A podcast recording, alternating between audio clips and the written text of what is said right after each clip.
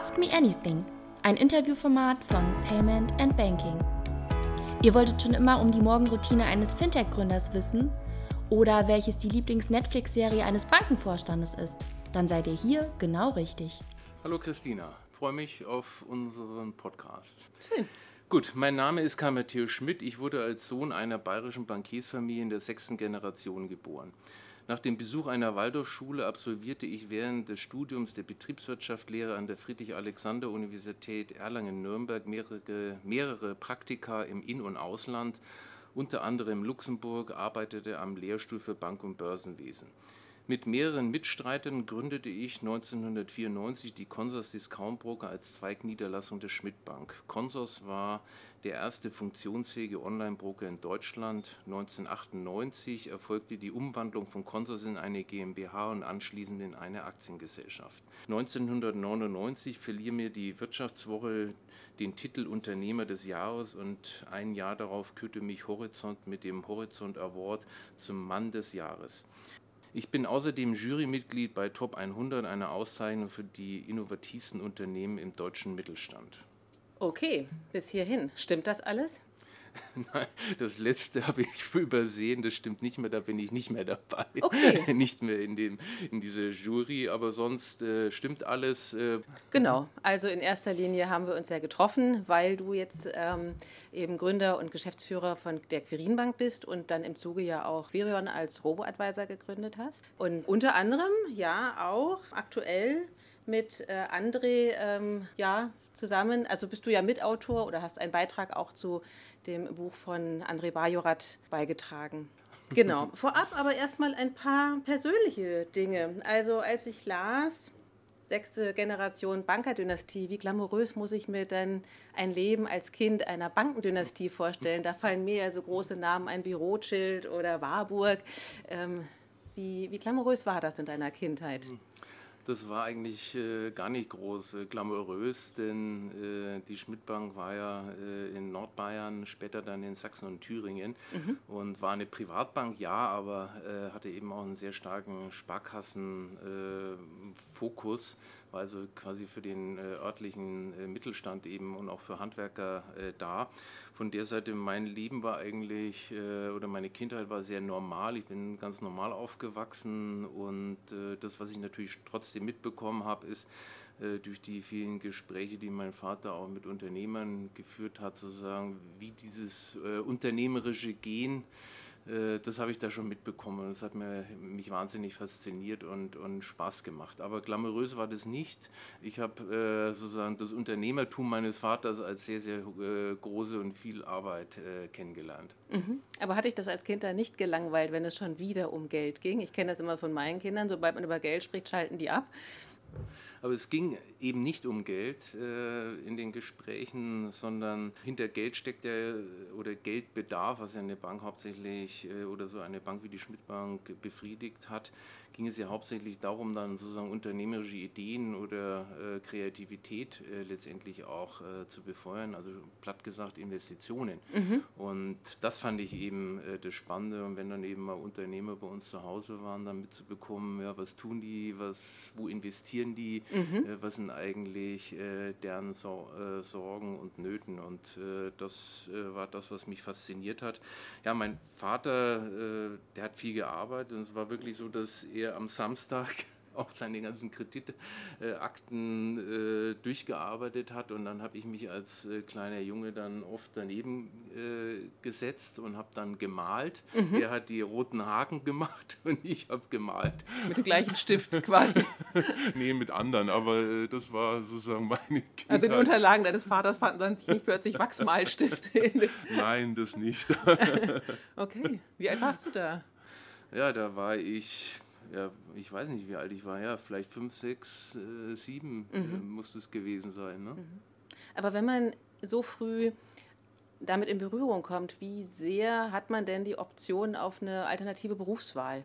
Also ähm, dein, dein Onkel ist ja auch ein, ein sehr bekannter Rechtswissenschaftler. Auch da ist ja. eine starke Prägung da. Wie, genau. wie sehr kann, konntest du dich da persönlich Es gab entfalten? auch einen Großonkel, der Vorstand in der Dresdner Bank war. Mhm. Also es war schon auch irgendwo äh, ziemlich äh, banklastig. Ähm, also mein Vater hat äh, da nie großen Druck ausgeübt, äh, sondern hat äh, versucht, uns zu begeistern, vornehmlich von unternehmerischen Handeln. Und ähm, das war wahrscheinlich ein kluger äh, Schritt. Mhm. Äh, so war immer da auch eine Lust da, sozusagen sich mit diesem äh, Bankwesen zu beschäftigen. Und Ende der Schulzeit war es tatsächlich so, dass für mich auch andere Alternativen zur mhm. Wahl standen. Mhm. Also ich habe mich zum Beispiel für Design interessiert, ah, ja. also Industriedesign, Möbeldesign und solche Themen. Habe aber dann für mich schon beschlossen, a, da muss man schon verdammt gut war, sein. Und B war es dann so, dass ich äh, nach dem Abitur äh, zur Bundeswehr ging. Und äh, da hatte man viel Zeit. Und ähm, ja, das war auch ein bisschen langweilig. Und da haben wir mhm. mittags immer Telebörse geguckt. Ah ja. Mhm. Und äh, das wird dir wahrscheinlich nichts mehr sagen, aber es war quasi in Sat 1 so eine Börsensendung und äh, das hat mir einfach fasziniert. Und darum, da, also über die Börse kam dann quasi, was ja auch heute noch mein Leben äh, beschäftigt und prägt, kam eigentlich die Leidenschaft zusammen, dann auch Richtung Bank zu gehen. Also mhm. wenn du so willst. War es gar nicht dein Vater, sondern das Fernsehen, was dich... Sat 1. Sat 1 zur Geld. genau. Also doch für was gut, offensichtlich. genau. Aha, okay. Aber hattest du einen strengen Vater? Also der dann dich da sehr gepusht hat, auch als du dann sozusagen die Entscheidung gefällt hattest, dann doch in seine Fußstapfen zu treten? Nee, ich habe keinen strengen Vater äh, gehabt und habe ihn. Hier lebt er äh, noch und von mhm. der Seite her, nee, äh, er hat mir da immer viel Freiraum äh, gelassen und wie ich dann irgendwann äh, zum Ende des Studiums mit der Konsorsidee äh, rumkam, hat er das eigentlich immer auch gefördert, auch wenn das er selber in diesem Segment nie tätig war. Also ähm, nee, also streng war er nicht. Da kam nicht irgendwie der Satz, ei Bub, das ist doch nichts, mach du erstmal was Gescheites oder so. Nee, das kam nicht, sondern er hat sich gefreut, äh, dass ich eben mich mit diesen Themen mhm. Äh, im weitesten Sinn mit dem Bank- und Börsenwesen beschäftigt habe. Mhm. Und äh, von der Seite war er begeistert, auch wenn das, wie gesagt, nicht sein, sein Kernthema war, weil er ein Kreditmann war. Mhm. Okay. Aber du hattest das ja auch vorgelesen, du bist ja auf eine Waldorfschule gegangen. Ist daher auch dieses Interesse auch parallel für Design, Gestalten? Das ist ja das Konzept der Waldorfschulen, da äh, dieses Fördern individueller, sehr musischer Talente. Äh, bestimmt. Also sagen wir, von äh, meinen Eltern habe ich jetzt im handwerklichen oder künstlerischen Sinn nicht so viel mitbekommen. Mein Vater war sehr in der Kunstszene damals schon in, den 60er Jahren unterwegs äh, hat auch eine, eine, Galerie quasi in, in den Bankräumen äh, sozusagen aufgemacht. Mhm. Aber sonst konnte er eigentlich nur einen Nagel in die Wand schlagen. Äh, das war, äh, mehr ging jetzt künstlerisch nicht. Und es ist schon richtig, dass ich ähm, sagen wir, durch die Waldorfschule äh, überhaupt das kennengelernt habe, dieses Künstlerische und dieses Kreative und das auch irgendwo mir Spaß gemacht hat. Mhm. Und wenn du so willst, äh, ja, hat die Waldorfschule wahrscheinlich schon sozusagen meine, mein Business Developer Gen. Tatsächlich, das ist ja eine auch sozusagen entwickelt. Spannend, ja. Und deswegen ich, äh, ich war immer da sehr glücklich, weil wie gesagt äh, ich Dinge dort mitbekommen habe in der Schule, die ich von zu Hause habe nicht mitbekommen konnte. Mhm. Und äh, deswegen war das für mich jetzt und das glaube ich muss jedes Kind äh, ist es ganz individuell, aber für mich war das eine gute Schule. Mhm. Was nimmst du heute sozusagen noch aus dieser Waldorfzeit mit in deinen täglichen Alltag? Gibt es da irgendwas, was wo du sagen würdest? Also ich meine, wenn, wenn man ja mit anderen Leuten aus der Branche reden, die sind dann irgendwie knallhart auf irgendwelche Gymnasien gegangen, knallhart auf irgendwelche sonst wie äh, Business Schools. Waldorfschule ist eher erstmal ungewöhnlich. Gibt mhm. es, würdest du sagen, es gibt Skills, die du aus dieser Zeit mitgenommen hast, die die bei dir auch besonders sind? Also das müssen andere beurteilen, aber vielleicht ganz kurz, ich bin kein Anthroposoph, also mhm. ich war nur auf einer Steiner Schule und wir sind, äh, meine Mutter hat mich aus ganz praktischen Gründen dahin geschickt, mhm. weil die Schule recht nah war, mhm. damals in Nürnberg. Äh, trotz alledem, wie gesagt, ich bin da sehr glücklich und äh, ich habe neben diesen gestalterischen, äh, künstlerischen, also ich bin jetzt kein Künstler, aber dieses gestalterische in meinem Rahmen äh, habe ich definitiv wahrscheinlich schon, also den Umgang mit Menschen da vielleicht mitbekommen. Und das prägt einen schon, dass man sozusagen erstmal das Gute in den Menschen versucht zu sehen, seine Fähigkeiten und, und die versucht auch zu fördern. Und das war schon ein Element, was ich, glaube ich, in dieser Schule äh, kennengelernt habe. Mhm. Ja. Ähm, musstest du denn dann, nachdem du diese Entscheidung getroffen hattest, eben in die Fußstapfen deines Vaters zu treten, auch durch alle Etagen der Bank durch? Also so, der Sohn muss erstmal Kaffee kochen und dann irgendwann auch mal in der Führungsetage mal ein paar Wochen arbeiten oder hast du das gar nicht gemacht? Nee, das war, war ganz anders. Äh, ich war damals, äh, habe ich studiert und habe quasi, äh, war auch in einem Börsenverein an der Uni, äh, Universität Nürnberg mhm. und haben uns jeden Montag getroffen und haben über Börse gesprochen. Und wir waren alle äh, verrückt nach Börse, haben nach Anlagen gesucht und haben uns ausgetauscht. Und dann war irgendwo eigentlich, äh, kam irgendwann mal die Frage auf, warum gibt es nicht eine Bank, die sozusagen schnell abwickelt, die kostengünstig abwickelt, die auch die relevanten Informationen den Anlegern zur Verfügung stellt. Und so ist dann die Idee äh, von Consors äh, Discountbroker mhm. der heutigen Consors äh, Bank entstanden aus dem Studium heraus. Und dann bin ich zu meinem Vater und habe gesagt, ich habe hier eine coole Idee, hier ist ein Markt, hier gibt es Menschen, die brauchen sowas und sowas gibt es nicht. Und äh, wir brauchen natürlich schon eine Bankstruktur und haben das, wenn du so willst, in, als Abteilung innerhalb äh, mhm. der Schmidt-Bank dann mhm. äh, gegründet. Mhm. Von der Seite habe ich also nicht Kaffee kochen, sozusagen mich durch die Hierarchien bewegt, sondern ich bin mit einer unternehmischen Idee angekommen. Mhm. Ähm, es war aber dann äh, im Lauf der Zeit so, dass mein Vater mal irgendwann das Management in einem Bereich auswechseln musste, nämlich in dem Abwicklungsbereich, im Wertpapierbereich der Bank. Und dann war ich auf einmal auch ähm, Manager in der Schmidt-Bank über Nacht als junger Kerl Ups, mit ganz neuen Herausforderungen. Aber auch das ist irgendwie dann äh, gut gegangen und es wurde dann später auch ein Teil äh, von Consors. Ja, okay. Also Genau, also ich kam über Nicht erstmal die Sporen verdienen, eh Nee, ich mhm. kam über die unternehmerische Idee und dann ist irgendwie das andere so dazugekommen. Ich selber war ja nie tätig, äh, wenn du so willst, in, in der Schmidtbank, genau. sondern äh, war immer äh, in Anführungsstrichen nur bei Consors. Wie sehr ist denn dein Vater heute noch Berater in deiner Tätigkeit? Oder kann er die Füße stillhalten, wenn der Sohn da irgendwas macht, was er nicht gut findet? Nee, also mein Vater begleitet äh, heute einfach positiv die Bank freut sich, dass ich weiter im Bankwesen bin und ähm, ja, ich kann mich mit ihm austauschen, das ist mir auch äh, was wert, aber das, äh, ja, er ist 85, das sind mhm. jetzt äh, keine strategischen Diskussionen, mhm. Äh, aber wir tauschen uns aus und das mhm. ist äh, mir auch wichtig. Ja, ja, das ist ja auch quasi, wenn man die Expertise im Haus hat, genau. ist es ja auch nicht verkehrt, dann mal zu fragen, oder? Nee. Aber es gibt ja so, ich, in der Vorbereitung äh, dieses Interviews habe ich dann natürlich auch gedacht, es gibt natürlich auch so so Väter, die dann so schwer loslassen können. Und wenn dann die Söhne etwas doch Vergleichbares oder im gleichen Umfeld sind, dann doch immer noch sehr präsent einfach auch als, als Eltern sind. Das ist, glaube ich, auch eine Sache, wie sehr man dann auch nee, loslassen kann. Ne? Nee, ich war der Jüngste äh, und äh, hatte wahrscheinlich dadurch schon immer so einen gewissen Unabhängigkeitsgeist mhm. äh, in mir.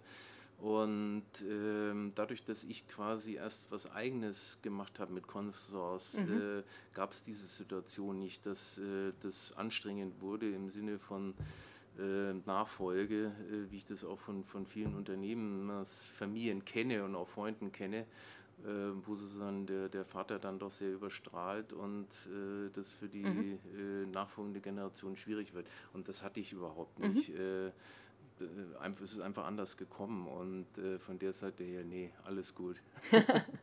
okay, deine Augen strahlen auch noch, wenn du über deinen Vater ja. redest.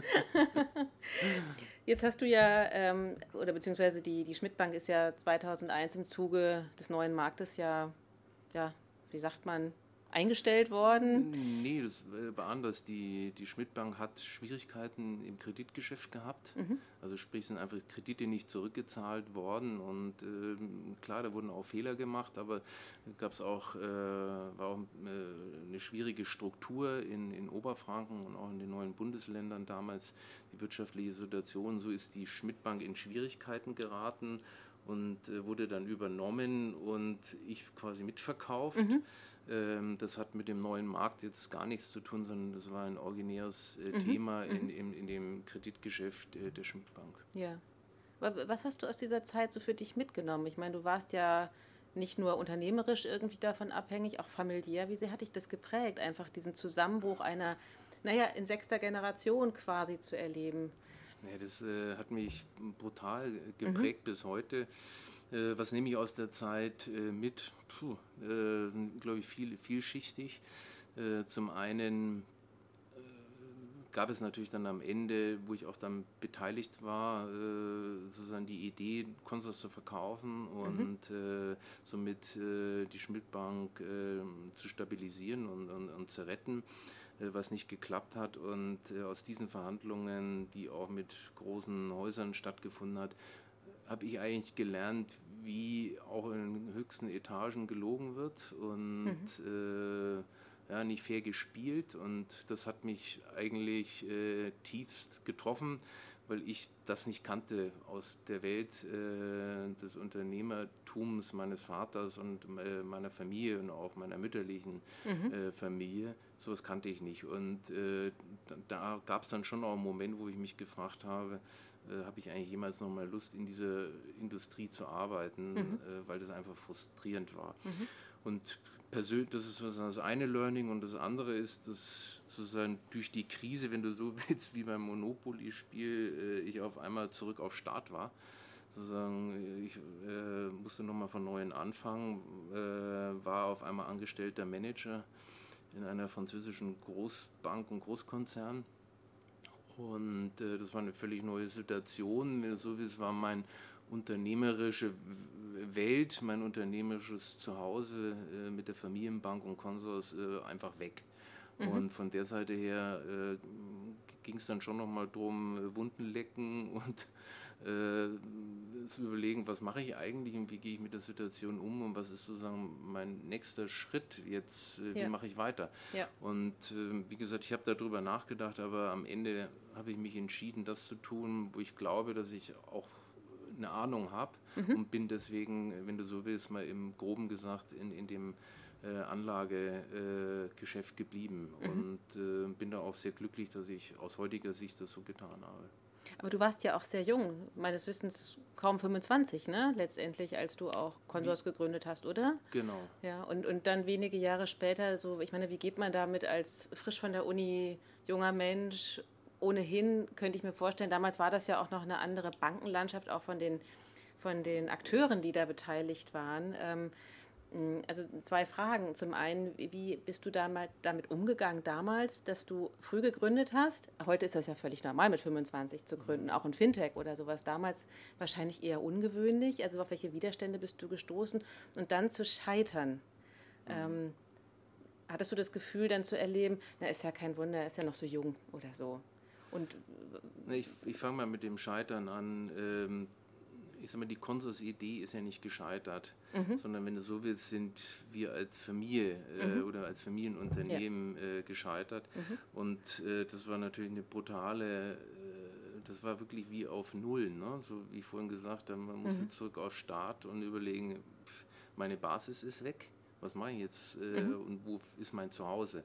Und äh, das war jetzt keine leichte Zeit, äh, insbesondere weil ich auch persönlich haftend war. Es war also auch äh, mit Sorgen verbunden und da muss man sich halt irgendwann überlegen, bekämpfe ich die Vergangenheit, was für mich eine Option gewesen wäre, mhm. sozusagen da auch, äh, da geht es ja dann immer auch um, um Geld, dann rechtliche Themen, äh, oder widme ich mich der Zukunft zu und ich habe mich dann irgendwann entschlossen, dass ich äh, mich der Zukunft zu, äh, widme und was Neues machen will. Und mhm. das war, wenn du so willst, dann die Entscheidung, die ich äh, getätigt äh, habe, sozusagen in der Branche zu bleiben und B, eben mich mit der Zukunft zu beschäftigen, nicht mit der Vergangenheit und das dann irgendwo auch abzuschließen.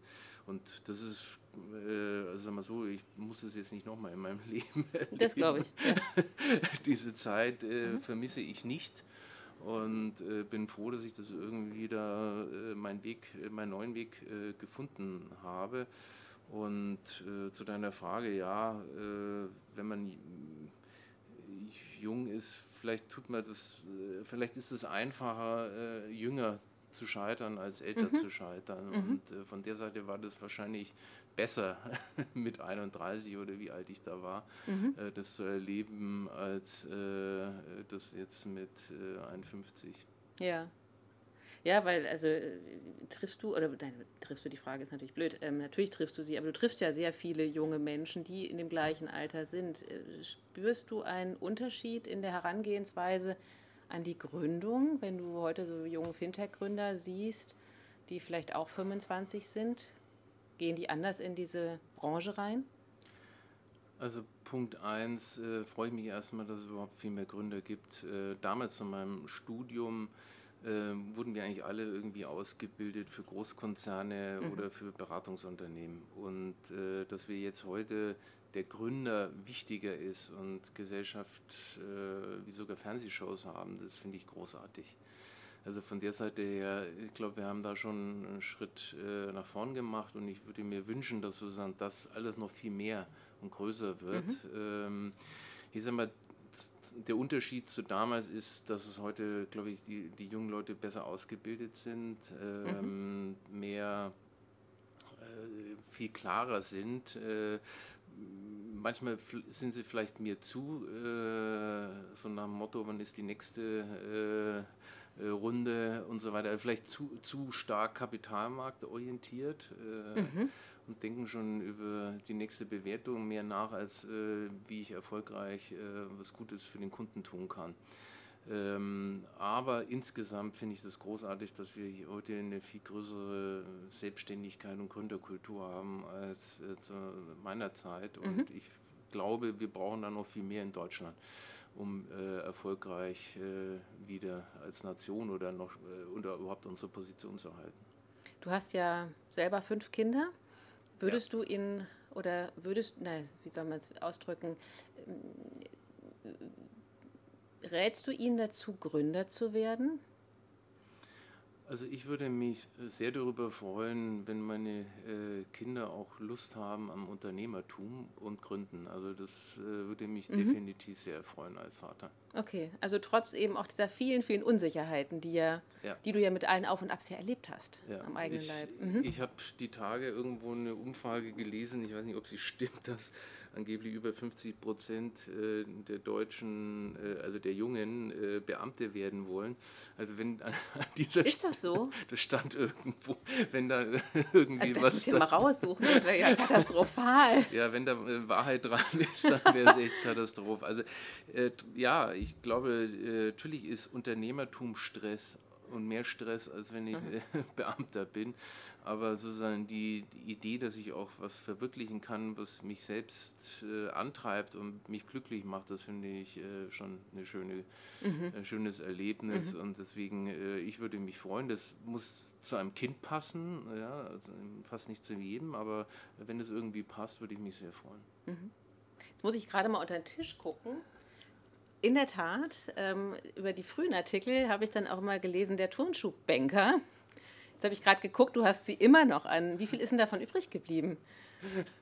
Ja, ich weiß gar nicht, ob ich äh, so oft immer Turnschuhe anhatte.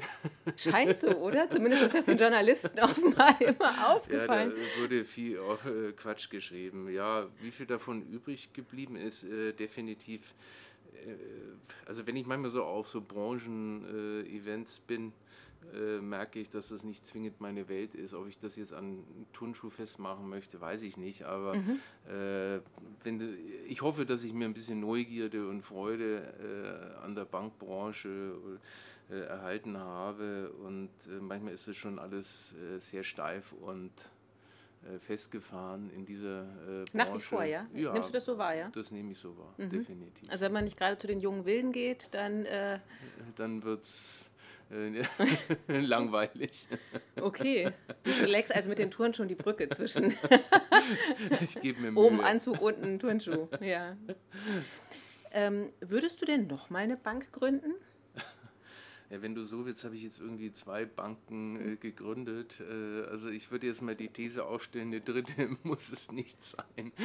Hätte ja auch sein können, dass du sagst, ich kann nichts anderes oder sowas als Banken gründen. äh, ja, aber äh, wir haben hier bei Quirin, äh, bei der Quirin Privatbank mit Quirin nur so viele äh, Dinge zu tun, sodass ich jetzt tatsächlich überhaupt kein Bedürfnis habe, da eine dritte Bank zu gründen. Ähm, also von der Seite, ich bin da so sehr glücklich. Mhm. Okay. Ähm, wie erklärst du denn, deine Kinder sind ja, haben ja eine große alterliche Spannbreite. Ähm, wie erklärst du denn deinen Kindern das Thema, was ist eine Bank? Also wie ich eine Bank erkläre, muss ich mal kurz drüber nachdenken. aber wenn du so willst, wir sind ja zwar Bank, aber unser Schwerpunkt bei Querin ist ja, dass wir den Menschen helfen wollen, ihr Geld so anzulegen, dass es äh, nach Möglichkeit mhm. mehr wird mhm. äh, und äh, nicht weniger. Und wir versuchen das eben sehr transparent zu machen, indem wir wie du das von einem Steuerberater oder Architekt kennst, dass wir uns ausschließlich vom Kunden bezahlen lassen und mhm. Äh, ähm, nicht so wie in der Bankbranche es üblich ist, eben über Provisionen. Äh, in den USA ist das ja populärer. Das ist ja in Deutschland quasi also gerade auch zum Zeitpunkt der Gründung war das ja völlig neuartig. Ne? Das ist, äh, war völlig neuartig und ist, sagen wir, es gibt trotzdem noch keine Bank, mhm. Äh, die das in der, Konsequenz macht, in der Konsequenz macht, dass sie eben ausschließlich vom Kunden äh, bezahlt wird. Äh, man nennt es übrigens in Amerika oder sonst wo unabhängige Beratung oder unabhängige Anlageberatung was unser Geist ist. Ne? Es geht darum, sozusagen dir unabhängigen Rat zu geben, wie du dein Vermögen anlegen kannst, damit es am Ende auch mehr wird. So, jetzt habe ich aber den Faden verloren. Wo war deine Frage? Wie du deinen Kindern das Thema ah, Bank erklärst. Genau, und äh, ich erkläre Ihnen äh, das ganz einfach eben, so wie ich es dir gerade erklärt habe. Äh, wenn du jetzt auf die Bank äh, selbst äh, gehst, ist es natürlich so, dass eine Bank ähm, ja, Gelder von Kunden annimmt die letztendlich äh, der Bank dann Kredit geben und anderen, die Geld benötigen, also sprich die Unternehmen, sozusagen dann wieder äh, ausleiht. Das ist ja das Kernwesen einer äh, Bank. Und äh, das, diese Funktion, diese Kritik kann man vielleicht an der Stelle dann gleich mal einbinden. Das ist in den letzten Jahrzehnten oder in den letzten äh, vielleicht 30 äh, Jahren haben die Banken sozusagen diese Kernfunktion, sozusagen äh, Unternehmen mit äh, Geldern zu versorgen und auf der anderen Seite Einlagen entgegenzunehmen, mhm. irgendwo verloren mhm. und haben sich äh, in den weltweiten Finanzsphären getummelt, was nicht zum Wohle der Aktionäre und äh, der Privatanleger vonstatten gehen. Aber so versuche ich es den Kindern mhm. zu erläutern. Also mhm. wir bei Querin helfen einfach, dass die Kunden bessere Anleger werden. Was würdest du denn sagen, ab wann sollten denn Kinder konsequent ihr Taschengeld sparen? Das ist jetzt aber ein harter erzieherischer Auftrag, da will ich mich jetzt nicht in die Familienplanung ja, einmischen, ob das Taschengeld gespart ja. werden soll. Ja. Aber äh, man kann auch natürlich äh, zum Beispiel das Kindergeld äh, sparen, mhm. Äh, was eine gute, äh, eine gute Regel ist. Und ich versuche das, äh, also ich mache das insbesondere mit dem Kindergeld, wenn du so willst, seit der Geburt mhm.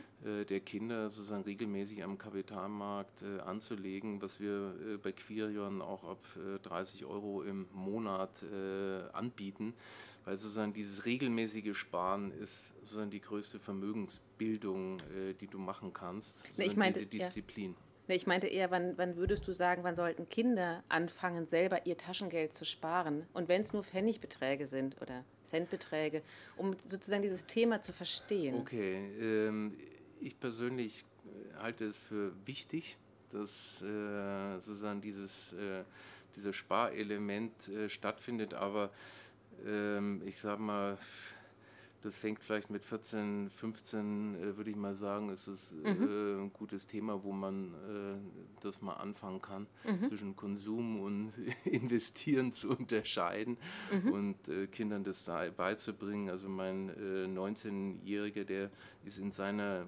Freundeskreis sozusagen schon durch die Herkunft, wenn du so willst. Äh, er durfte nicht anders. naja, durch, durch das, weil er sich damit beschäftigt, mhm. natürlich zum gefragten Ratgeber seines Ach, seinem Freundeskreis geht schon geworden. Los. Ja, ja, also äh, von der Seite, das beschäftigt dann äh, in dem Alter natürlich erst recht, aber ich würde mal sagen, ein paar Jahre davor äh, können Kinder das schon verstehen. Wann hast du denn dein erstes Aktienpaket gekauft? Also ich war 14. Mhm und habe äh, damals mit meinem Vater und mit meinem Bruder zusammen äh, die, ja, in BASF äh, investiert. Mm. 140 Mark waren das damals. Ja. Wo hast du das Geld her? Hast du Zeitung ausgetragen? Oder? Ja, ich habe Zeitung ausgetragen. Also wo es da sozusagen mein Anteil herkam, kann ich mich gar nicht mehr dran äh, erinnern.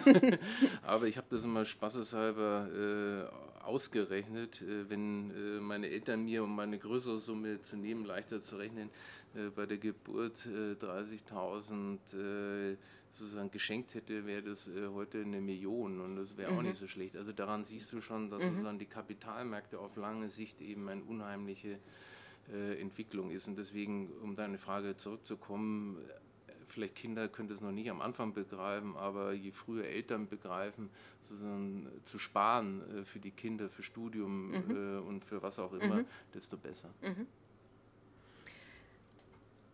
Genau, lass uns mal ein bisschen mehr noch über Quirin sprechen. Haben wir zwar natürlich jetzt auch schon ein bisschen gemacht, auch immer das Thema Sparen, aber ähm, setzen wir mal unseren Fokus ein bisschen mehr noch darauf.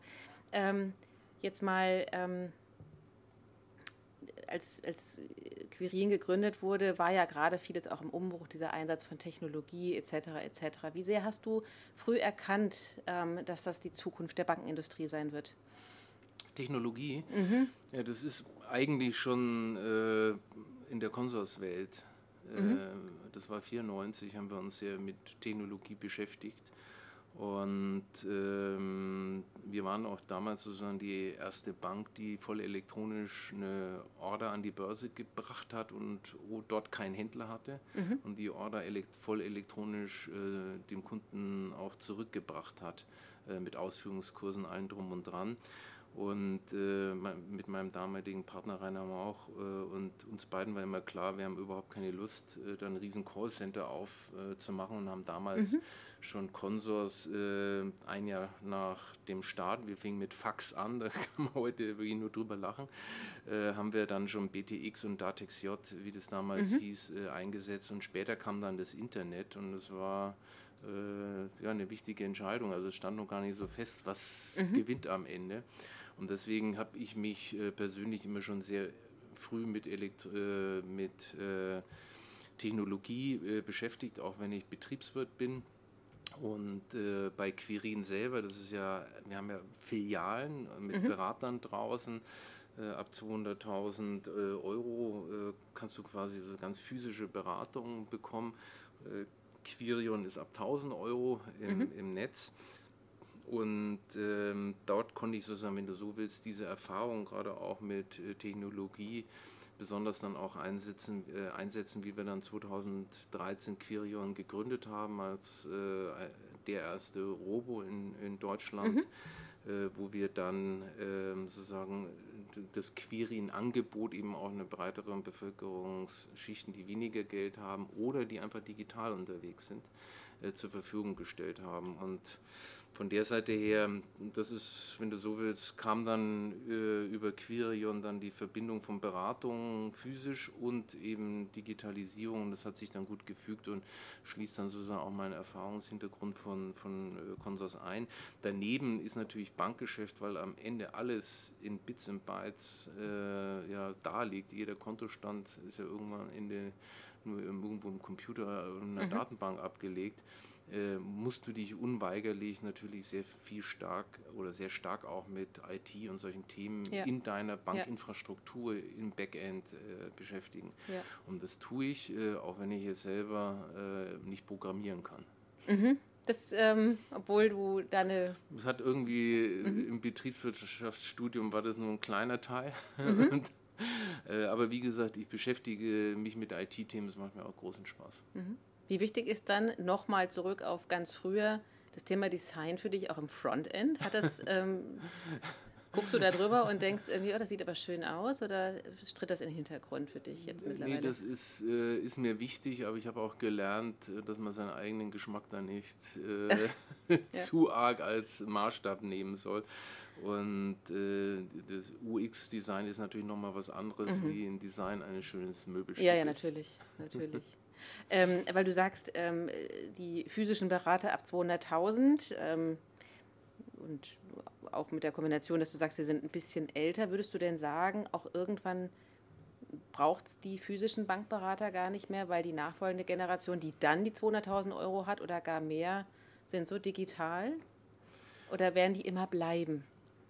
Also ich glaube schon, dass die physische Beratung immer bleiben wird. Es gibt äh, ganz einfach vielleicht ab einer gewissen Vermögenssumme oder ab einem bestimmten Komplexitätsgrad äh, gibt es einfach dieses menschliche Bedürfnis, äh, mit einem Menschen sich austauschen zu wollen. Und äh, ähm, das geht vielleicht nicht immer nur über die Maschine, weil es auch da andere Ebenen gibt, äh, neben den logischen. Mhm.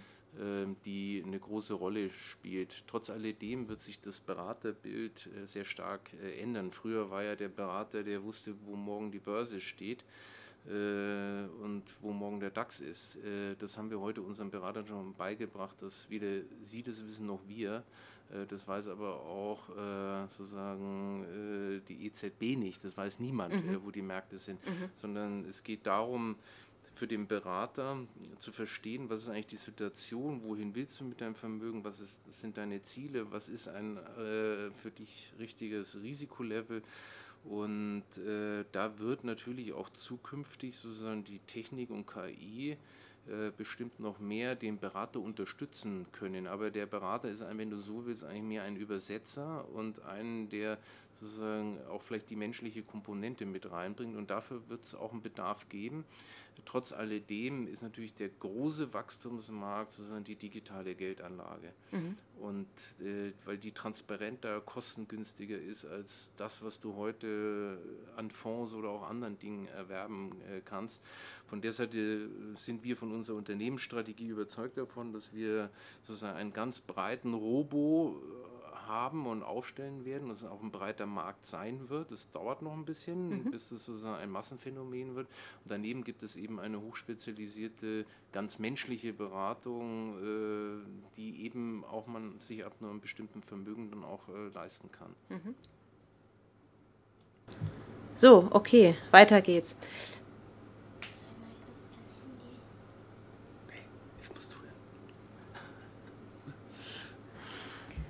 Ähm, Robos sind ja bislang so ein bisschen hinter den Erwartungen zurückgeblieben. Ja, ich meine, ihr wart die Ersten damals, jetzt sind ja so ein paar nachgezogen und dennoch, vor ein paar Jahren dachte man, das ist das, der nächste heiße Scheiß, wie man so schön sagt. Und irgendwie, aber so richtig angekommen ist es noch nicht. Hast du eine Erklärung dafür? Meine Erklärung ist, dass ich diese Erwartung gar nicht gehabt habe. Ah, okay. Trotzdem Weil, hast du dich in den Markt gewagt. Na, mhm. Nein, mhm. ich glaube, dass es, äh, man überschätzt kurzfristig, das hat, glaube ich, mal Bill Gates gesagt, äh, die Veränderungen. Man überschätzt die kurzfristig und langfristig unterschätzt sie. Mhm. Oder werden sie unterschätzt. Und davon bin ich auch äh, überzeugt, der Robo ist so viel transparenter, so viel kostengünstiger. Mhm. Jeder ist verrückt, wenn er irgendeine normale Geldanlage am Kapitalmarkt über einen klassischen Fonds oder sonst was macht.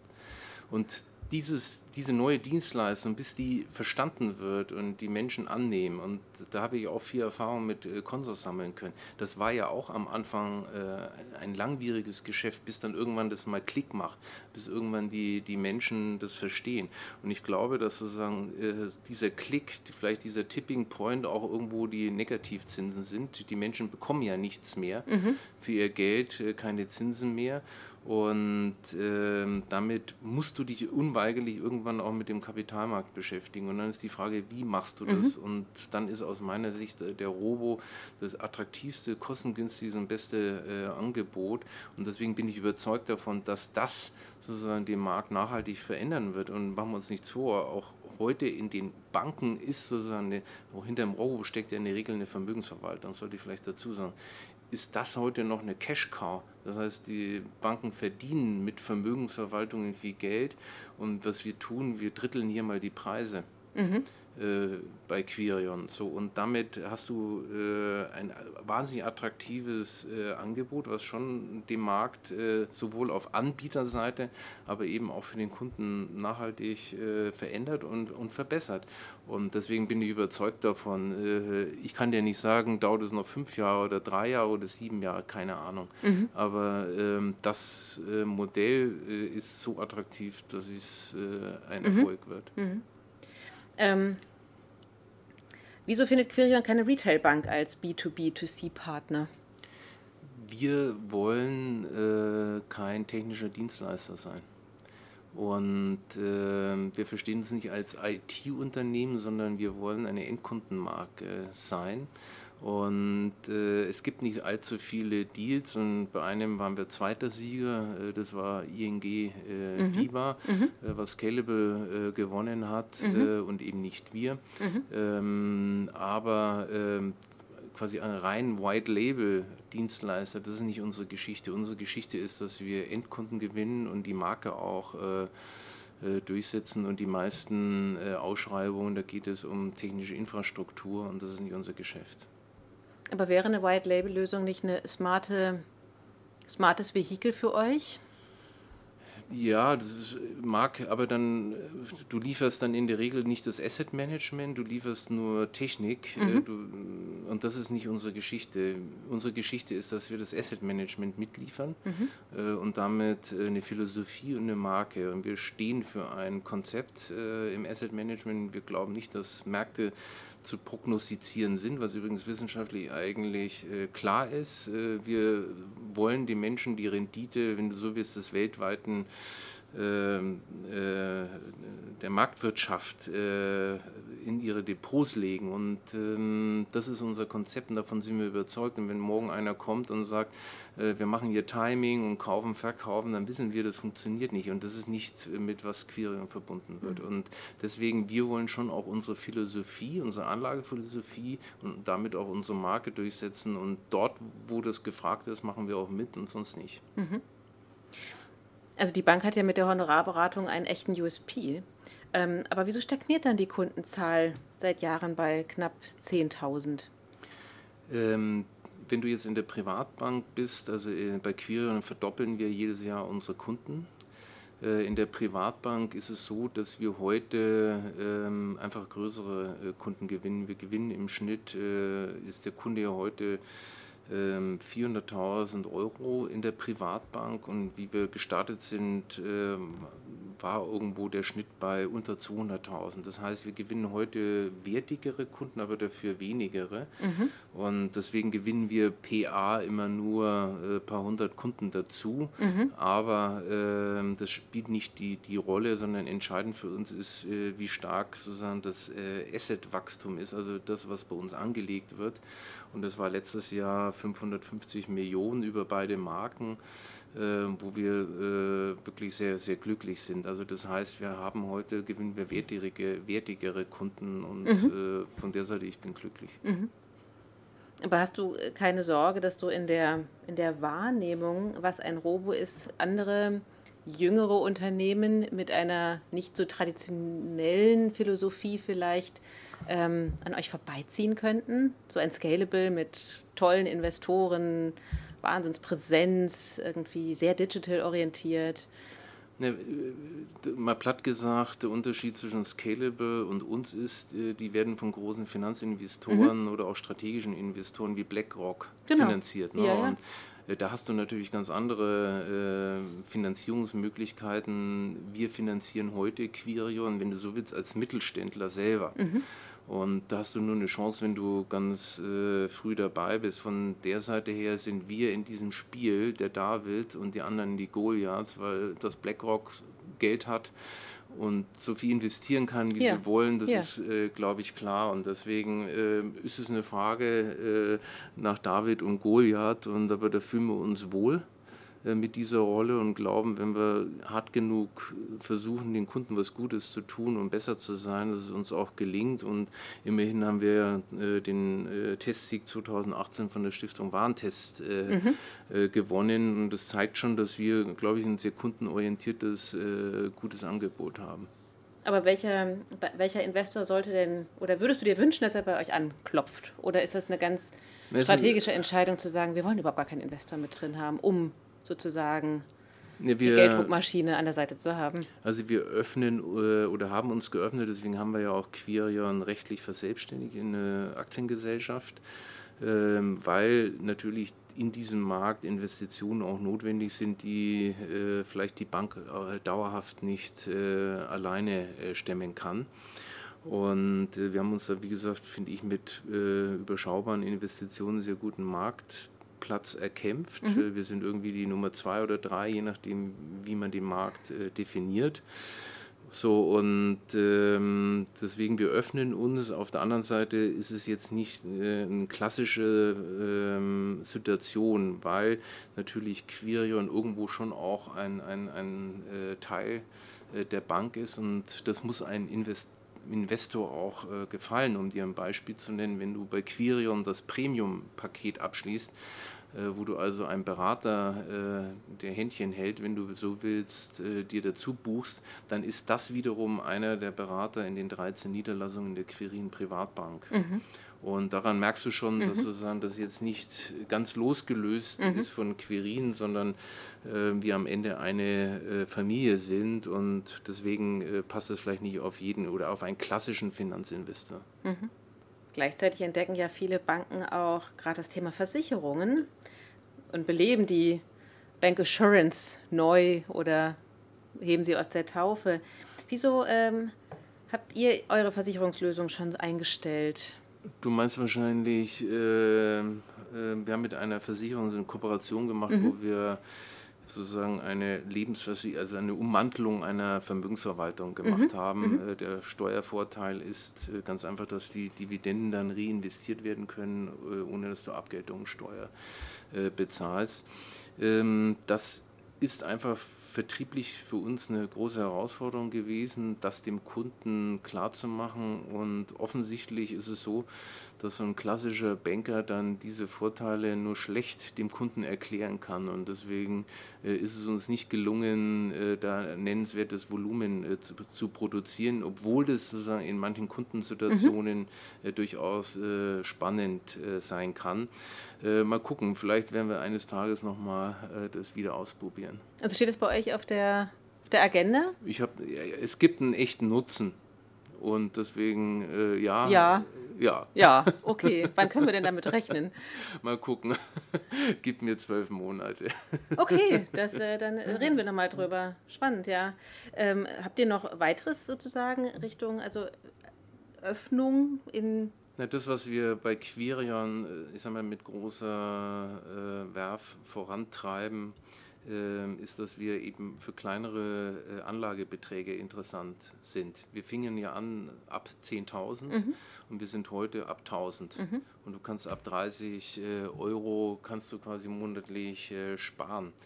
Damit sind wir schon im Volumen weiter runtergegangen und ich, wir haben alle in, im Team einen großen Antrieb, sozusagen äh, Sparen in das äh, tägliche Leben stärker zu integrieren. Äh, wir haben ja darüber gesprochen, es gibt keine Zinsen mehr und ich glaube, seit Corona äh, wissen wir alle, dass es wahrscheinlich sehr, sehr lange keine Zinsen gibt und mhm. nach Inflation du eigentlich äh, eine negative äh, Verzinsung hast. Also du vernichtest Geld.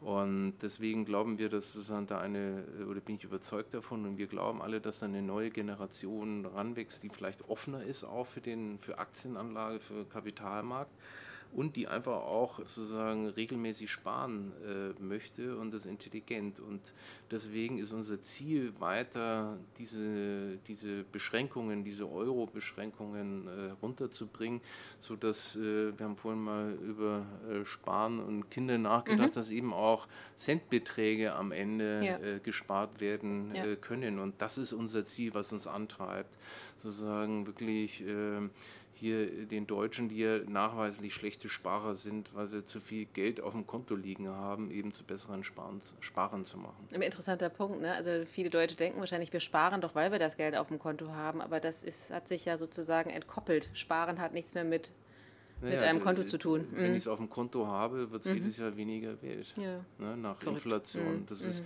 mhm. eine Situation, die ist einmalig und ich glaube, das kann eben auch wirklich zum Game Changer sein, äh, dass sozusagen das Thema Aktien und Kapitalmarkt ja endlich mal in Deutschland auch äh, positiv besetzt ja, wird. ganz neue Zielgruppen, die plötzlich ja. darüber sprechen, ne? weil genau. wie, wie, sie, ob sie in Immobilien investieren, in Aktienpakete, was vor 10, 15 Jahren immer noch genau. so dieses, naja, Aktien, das ist ja nur was für die, die richtig viel Geld haben. Da richtig. hat ja tatsächlich äh, ein Mindset-Wandel stattgefunden. Genau. Wann geht ihr denn eine erste langfristige, belastbare Kooperation mit einem Fintech ein? Also jederzeit gerne. Unter den Bedingungen, die ich genannt habe, dass Aha. wir eben eine Anlagephilosophie haben. Mhm. Hast du äh, jemanden im Blick? Würdest du den gerne mal treffen?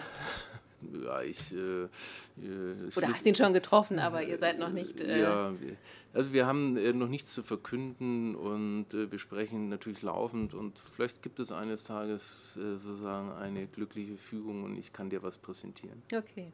Wie lange möchtest du deinen Job noch machen? Stellen wir den relativ zeitintensiv vor. Und pendelst du eigentlich zwischen. Nee, ich äh, lebe jetzt mittlerweile Dauerhaft. in Brandenburg mhm. äh, und in Berlin. Und äh, von der Seite pendel ich hier so ein bisschen. Ja, ja, okay. Und äh, ja, und ich bin natürlich dann auch äh, bei meinen größeren Kindern äh, in Nordbayern, ähm, so von der Seite, ja, ich bin schon äh, unterwegs, aber auf deine Frage äh, zurückzukommen, ähm, ich verspüre äh, keine Lust, nichts mehr zu tun, mhm. sondern erst recht Lust, was zu tun. Mhm. Und wie gesagt, äh, ich bin überzeugt davon, dass in Quirion und Quirin eben viel Potenzial steckt und viel unternehmerische äh, Leidenschaft man da noch reinlegen kann, um ähm, die beiden Unternehmen noch viel größer zu machen. Wir verwalten heute 4,4 Milliarden. Äh, ich wüsste nicht, warum wir nicht auch 10 Milliarden verwalten können. Und äh, das ist der, das Ziel. Und äh, das kann eben sehr, sehr spannend sein, eben auch gerade durch diese äh, dieses Umfeld, wo es auf dem Konto äh, äh, sozusagen mhm. nichts mehr gibt mhm. und du mhm. eine Negativverzinsung hast. Also ich habe äh, große Lust, das noch lange zu machen. Lange, lange heißt 10, 15 Jahre oder wirklich? Nee, ich, äh, in jedem Fall werde ich bis 65 mhm. äh, was tun. Ob ich das dann in einer anderen Rolle oder mhm. wie auch immer, das mhm. weiß ich noch nicht. Da, das ist mir zu weit weg. Viele Vorsitzende von Dynastien gehen ja dann irgendwann ins Mäzenatentum, ja. Was wäre denn so deine alternative Beschäftigung nach der Rente? Ja, mich äh. interessiert tatsächlich äh, Design stark. Ähm, Ach so, und dann fängst du an. Architektur äh, interessiert mich, Fotografie interessiert mich. Das sind Dinge, die äh, mir Spaß machen und ähm, aber wie gesagt, das ist mir alles noch viel zu weit weg. Aber eines Tages vielleicht tue ich dann mehr in diesem Bereich. Also tatsächlich äh, ist das nicht nur flapsig dahingesagt, sondern für dich auch einen denkbaren Weg, Kunst zu sammeln. Ähm ich bin jetzt kein Kunstsammler, sondern mich interessiert tatsächlich mehr Design, mhm. Architektur, Innenarchitektur. Das sind Sachen, mhm. die, mir, die mir großen Spaß machen und die mich interessieren. Und äh, keine Ahnung, äh, klar, äh, vielleicht fange ich mal an, äh, mehr Fotos zu machen. Mhm. Du hast mir ja im Vorgespräch verraten, das fand ich ja sehr sympathisch, äh, da du ja auch einige AMAs schon angehört hast und dann ja ganz oft das Thema auf äh, den persönlichen Ausgleich kommt, ist es bei dir nicht das Joggen. bei mir nämlich auch nicht. Gehe ich auch ganz offen mit um. Fühle mich auch kein bisschen schlecht dabei. Was, äh, wo, wo ist, findest du deinen persönlichen Ausgleich? Also ich finde den Ausgleich tatsächlich äh, auf dem Land in der Natur. Mhm. Ähm, das brauche ich und das ist mir auch wichtig, dass äh, ich mag einfach gerne in die Landschaft schauen. Ich mache auch gern mal Sport. Äh, ich fahre sehr gerne Mountainbike. Mhm. Aber es ist jetzt, äh, ich mache jetzt mir keinen Stress, sondern ich möchte mal sagen, ich bin ein Genussfahrer. Mhm. Äh, ich habe jetzt nicht das Ziel, irgendwie bestimmtes äh, Tempo oder sonst irgendwas zu machen, sondern ich möchte fahren, ich möchte, ich brauche auch Bewegung, mhm. aber es ist jetzt nichts irgendwie, was äh, für mich persönlich jetzt anstrengend soll, werden sollte, sondern es ist einfach äh, Freude.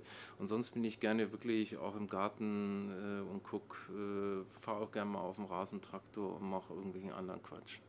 Das muss man sich dann so vorstellen, ja, du auf so einem hohen Mähtraktor, ja. Das kann Und wenn es schon nichts mehr zu schneiden gibt. Das, das kann, nee, das, so bin ich nicht. Ich mache das nur, wenn es äh, sein muss. Aber ja, das ist äh, auch so eine Arbeit, äh, mhm. ist Erholung, weil du an nichts denkst mhm. und dich doch irgendwie konzentrieren musst. Mhm. Und äh, auch das ist ein, mir ein wichtiges Element. Total, ne? Ja. Fährst du denn täglich mit dem Fahrrad zur Arbeit wenigstens? Weil auch das machen viele, die ja in Brandenburg wohnen und dann. Ja, das ist in dem Fall jetzt nicht ganz so leicht. Äh, zu weit. Mhm. Zu weit, aber ähm, also das funktioniert jetzt momentan nicht. Nee. Mhm. Okay. Gut. Ähm, am Ende eines äh, Ask Me Anythings habe ich ähm, immer so fünf Fragen, die du ganz kurz beantworten ähm, kannst. Allerdings, da mir nicht klar war, dass du mittlerweile dauerhaft in Berlin bist, habe ich sie so ein bisschen auf äh, ja, diesen Unterschied Berlin und Bayern festgelegt. Deswegen, Gerne. genau, aber guck halt einfach mal. Ja. Ähm, Berliner Currywurst oder Nürnberger Lebkuchen? Ich entscheide mich für den Lebkuchen. Weil du Vegetarier bist oder Nein. eine Naschkatze? Ja, wenn du die Wahl zwischen Nürnberger Bratwurst und Currywurst gegeben hätte ich mich auch für die Nürnberger Bratwurst äh, entschieden, weil die liebe ich. Äh, nee, ich mag den Lebkuchen und ich bin in Nürnberg aufgewachsen. Das, äh, das ist für mich noch ein größerer Genuss als eine Currywurst mit viel Ketchup. Ja, okay. Jetzt hatten wir, hast du ja gerade selber schon gesagt, du lebst jetzt mittlerweile in Brandenburg, aber Brandenburg oder Bayern? Also ich mag, äh, ich, ich, komme aus einem hügeligen, äh, genau genommen bin ich in Nürnberg aufgewachsen. Ja. Ich mag die Hügeln, aber ich habe äh, den Reiz äh, von flachen Landschaften und den vielen Seen hier entdeckt. Mhm. Und äh, von der Seite momentan, ich habe wahnsinnig Lust, äh, hier diese Landschaft im Brandenburgischen zu erleben. Mhm. Anzug oder Lederhose? Also da ich aus Franken komme, ist die Lederhose für mich eigentlich kein natürliches äh, äh, Klamotte. Äh, von der Seite, ja, ich trage schon auch Anzüge, aber ich kann jetzt auch nicht sagen, dass Anzüge meine Leidenschaft ist, aber ich entscheide mich für Anzug. Mhm.